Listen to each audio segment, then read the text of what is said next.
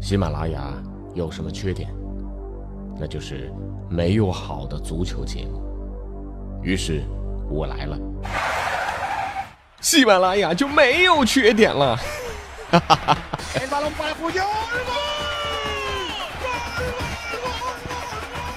我是俊君，喜欢足球，听足球欢乐多。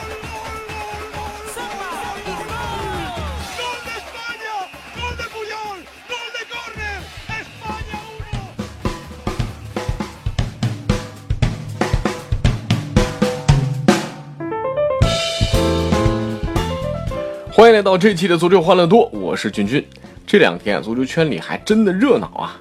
这个中超呢，半程收官了，一个周末狂进三十二个进球啊！这进球多啊，大家都感觉到了啊！但这三十二个进球什么概念啊？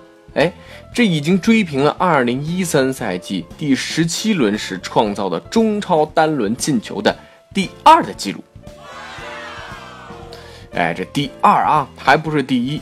哎，对了啊，咱们这足球欢乐多给大家提供点聊资啊。中超历史上最疯狂的进球出现在什么时候？二零一二赛季的第十八到二十轮，连续三轮比赛的进球数都超过了二十九个。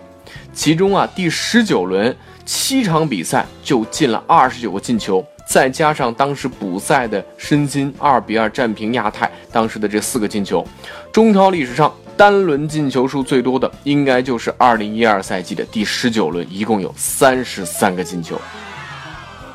呃，好，原本呢这三十二个进球啊，已经是足够占领头条了。但是李铁啊，这个一直吹刘海的闷骚国产土帅啊，一下子把三十二个进球通通挤下了版面啊。帖子开炮了啊，不开则已，一开就直指国家队的领队郭炳炎。这国家队里怎么会有这种人啊？中超第十五轮啊，河北华夏幸福主场零比二输给了上海上港。这输球的李铁呢，心里难受，那是一定的啊。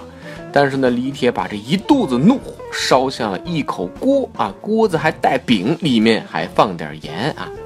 哎，怎么说起做菜来了？这李铁说了几点啊？说这个郭炳炎很不礼貌的拒绝了李铁让队员提前一点点啊，大概好像也就一两个钟头吧，归队的要求，扬言呢让执行局取消秦皇岛的中超赛区资格。李铁还炮轰说啊，这个传言李阳、郑智、姜志鹏等这些国脚呢，是因为得罪了这个郭领队啊，被排除在了国家队之外。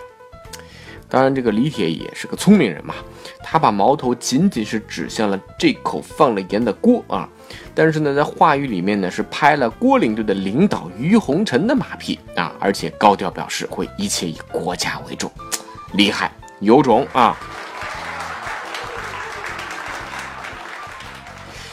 诶，但是如果不是华夏和李铁一天之后认怂啊，发表了道歉，我此时此刻就是李铁和河北华夏的忠实粉丝啊。我们中国足球太需要李铁这样的人去炮轰一些什么，而有些人真的应该考虑是不是还应该出现在国足领队的位置上。对于足协内部的一些所谓官员，需要更多李铁这样的敢于公开质疑他们。李铁只是第一个。我是希望有更多的人站出来。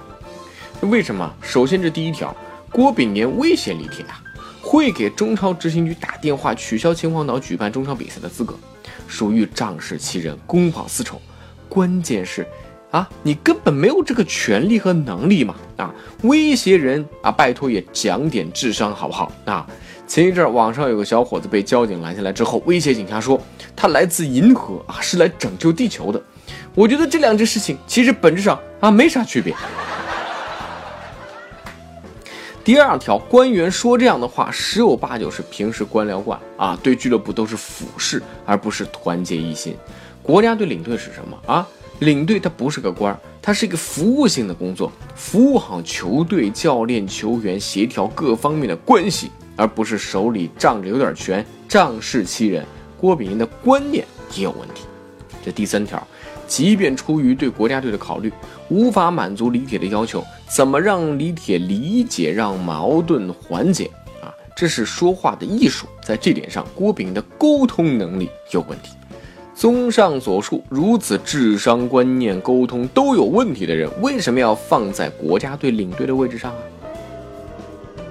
这事情的最后，最终啊，鉴于我们所在的环境，俱乐部和李铁是负荆请罪，大事化小，双方迅速和解。呃，最后补充一句啊，郭炳元二零一一年的时候啊，国足队员曾经在新闻里调侃啊，要替郭炳元征婚。这五年过去了啊，也还真的没有地方能查到资料，也不知道他目前的婚姻状况啊，只能这么说吧，这情商谈恋爱有点难。好了，我们回到欧洲杯的赛场。法国欧洲杯四分之一决赛全部结束，两天之后的半决赛，黑马威尔士将面对 C 罗率领的葡萄牙，新科世界冠军德国将和东道主法国狭路相逢。这个挺有趣的一件事儿啊！大家都知道，欧洲杯著名有一个黑马魔咒，每隔十二年会有一只超级大黑马杀进决赛。十二年前是东道主葡萄牙在决赛当中遇到希腊，如今呢，威尔士距离这个啊。决赛只剩一步，而对手有可能就是东道主法国或者德国。这个魔咒会不会应验呢？呃，但是这个不管魔咒会不会应验，这一个月的时间足以给法国各个行业的相关从业者带来丰厚的利润。呃，先说说美食啊，美食这是法国美食享誉世界，很多人到了法国，当然这个先想到事情，我就美美先吃上一顿，对不对？法国人做生意也挺聪明。他们呢会把最便宜的套餐价格放在招牌上，哎，吸引你进去，哎，这个不错啊。但当你坐下来看菜单的时候，会发现，哎呀，这个如果只是最便宜的那个，实在是太对不起自己的嘴和胃了。于是呢，你会自动加点钱，对自己好一点啊，这也无可厚非嘛啊。但是人家这个钱是赚到了啊。而一旦有比赛啊，没球票去现场看球啊，又不想去球迷区挤人的这个球迷啊，会选择在咖啡厅啊、酒吧、餐馆看球，这花几欧元点杯咖啡啊，或者买个啤酒啊，这都是标配。其实欧洲人不像我们，餐厅常年都开很晚，他们有的时候周末甚至都关门，酒吧到十二点基本上也就关了。但欧洲杯期间啊，开到凌晨那是家常便饭。现在大家这个经济都不好，特别是欧洲啊，这趁着欧洲杯多赚点钱啊。